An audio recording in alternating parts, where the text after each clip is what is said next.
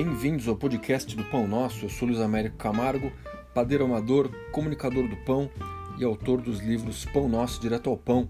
Eu criei esse podcast aqui para a gente falar de receitas, dicas, truques, ingredientes, para falar de organização de tempo e porque estamos em quarentena, estamos todos em casa, então vamos fazer pão. Meu tema hoje é o seguinte: eu estava reparando, esse é o 41 episódio do podcast, a gente já fez 40 ele começou no dia 17 de março, a gente estava em quarentena já, e a minha ideia era dividir um pouquinho aí de conhecimento informação sobre pão caseiro e estimular a gente a fazer pão, porque afinal estamos aqui é, de quarentena e tomando cuidado para não sair e cozinhar em casa, se entreter, aprender coisas novas, acho que é importante.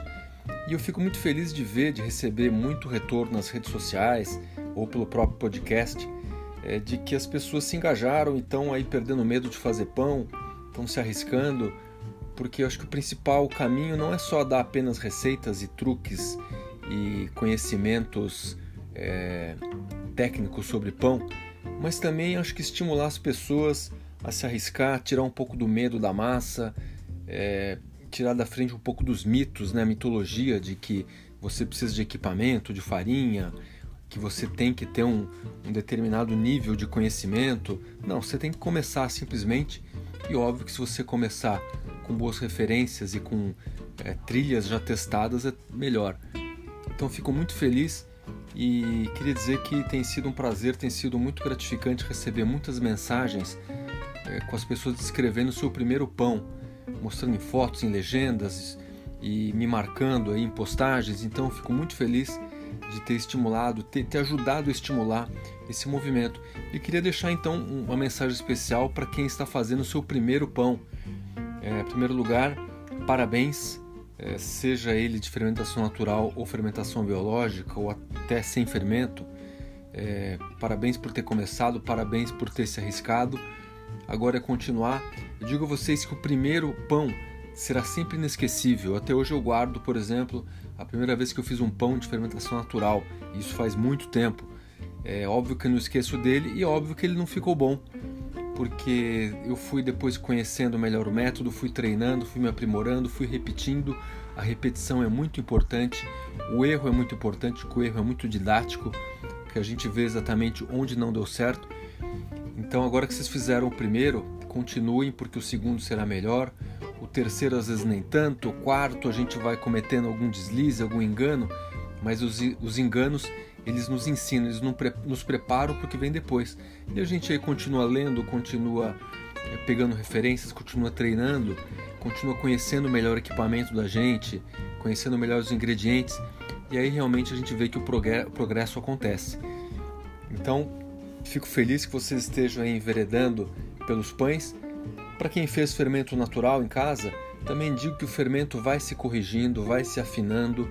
Então, os primeiros pães vocês vão ver que ainda não estão com aquele resultado que vocês esperam, mas com o tempo, com a alimentação constante, refrescando, conseguindo estabilidade, vocês veem que o fermento também vai progredindo. O fermento vai ficando mais forte, mais previsível, mais confiável e esse processo vai ficando é, cada vez mais saboroso. E não que a gente não vai errar, eu erro todo dia também quando faço pão, para vocês saberem. Eu aprendo todo dia. Quanto mais a gente vai é, se aprofundando, mais a gente vê que tem coisa para conhecer, que tem novidade, que tem jeitos mais interessantes, mais inteligentes, mais sensatos de fazer as coisas. Mas é importante a gente ter uma segurança mínima para depois conseguir se arriscar, conseguir de repente criar as próprias receitas. Então a mensagem que eu deixo é essa Parabéns pelo primeiro pão. Ele é inesquecível, mas ele nunca vai ser o melhor. Então vocês têm muito para progredir, felizmente, e vocês vão ver que os frutos que vocês vão colher, os pães que vocês vão colher, serão cada vez mais gostosos, mais bonitos. E o que eu digo é invistam no conhecimento não só teórico, mas pratiquem, conheçam bem o equipamento de vocês, que também vocês não precisam sair por aí que nem doidos, comprando forno profissional, gastando dinheiro com uma série de coisas. Não, trabalhem com o básico, trabalhem com o que vocês têm.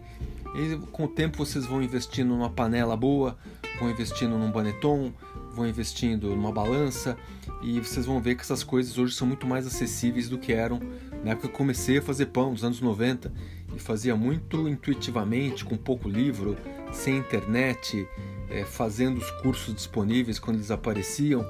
Era muito primitivo o negócio.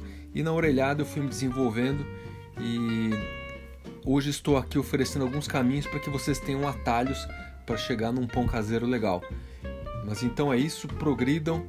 É, parabéns pela estreia. Agora, como diz o grande padeiro Rogério Shimura, quando cai farinha no pé, ferrou, porque aí todo mundo vira padeiro, todo mundo vicia e fica cada vez mais gostoso.